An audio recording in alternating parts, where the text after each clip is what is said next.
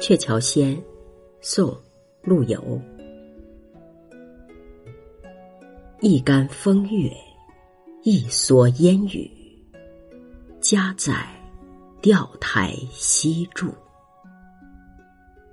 卖鱼生怕进城门，况肯到红尘深处。潮生李照，潮平寄览。潮落，浩歌归去。时人错把笔言光，我自是无名于府。蓑是指蓑衣，钓台，汉代隐士严光隐居的地方，在现在的浙江省富春江畔的桐庐县。况肯。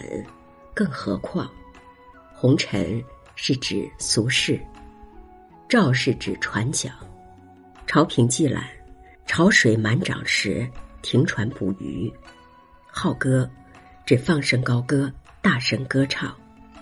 严光严子陵，他是汉代著名的隐士。渔父也就是渔翁，捕鱼的老人。这首词的开篇“一竿风月，一蓑烟雨”，是渔夫的生活环境。家在钓台西渚，这里借用严光不应汉光武的征召，独自披羊裘钓鱼浙江的富春江上的典故，以此来表达渔夫的心情，近似严光。上片结句说，渔夫虽以卖鱼为生，但是他远远的避开争利的市场。卖鱼还生怕走进城门，当然也就更不肯向红尘深处追逐名利了。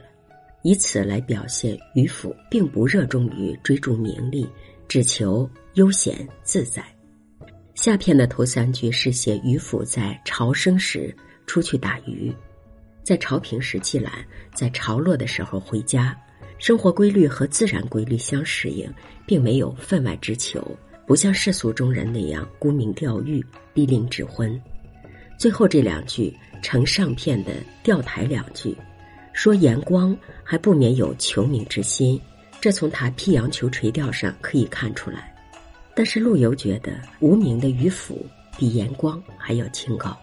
这首词上下片的章法相同，每片都是头三句来写生活，后两句写心情，但是深浅不同。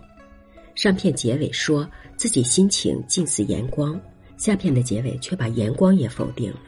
陆游的这首词显而易见是讽刺当时那些被名利牵绊的俗人，读者呢不可错会他的写作意图，简单的认为他是消极的逃避现实的作品。《鹊桥仙》，宋，陆游。一竿风月。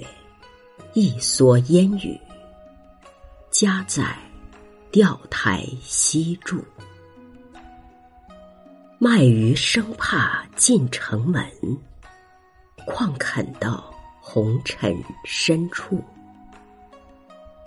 潮生礼照，潮平寄览，潮落号歌归去。时人错把。